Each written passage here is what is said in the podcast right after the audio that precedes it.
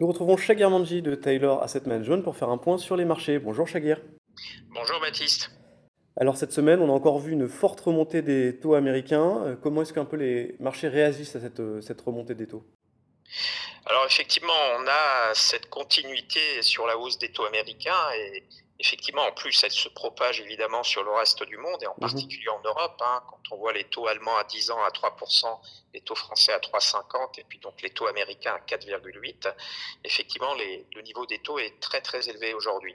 Alors clairement, euh, on a eu des, un choc sur les marchés actions, hein, là, une belle correction aujourd'hui euh, sur la dernière semaine sur les marchés actions.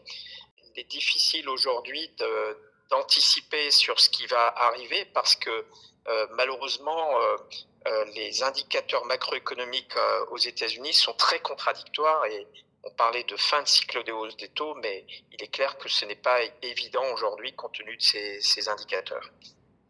Alors, il semble que la probabilité de récession s'accentue un petit peu. Il y a de plus en plus de gens qui se rallient à, cette, à ce scénario. Est-ce que c'est votre avis aussi? Alors, c'est vrai que le fait que les marchés aient baissé, c'est que jusque-là, euh, je pense que les marchés avaient intégré un soft landing, un atterrissage vraiment en douceur des économies, à la fois US et, l'Europe. Donc mhm. pas de récession.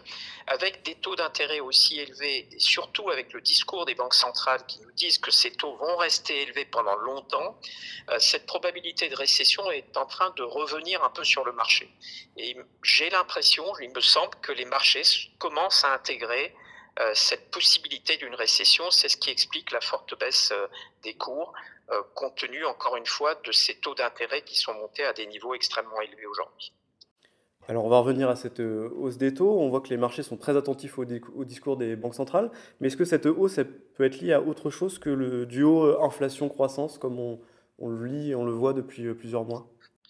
Alors effectivement, c'est une question parce que l'inflation, la désinflation, elle, elle continue certes, elle est, elle, est moins rapide, mais on ne peut pas dire qu'il euh, y ait des mauvaises surprises côté inflation, en tout cas aux États-Unis et même en Europe. Mhm. Euh, côté croissance, effectivement, les indicateurs sont très déprimés en Europe, euh, sont un petit peu déprimés aux États-Unis, mais encore une fois, des indicateurs contradictoires. Donc il faut chercher la raison de la forte hausse des taux ailleurs. Et je pense que le ailleurs, c'est probablement les lourds déficits aux États-Unis aujourd'hui des besoins de financement très importants, un déficit public très important. Et c'est peut-être ça qui explique euh, la tension actuelle sur les taux américains et qui se propage sur le reste du monde.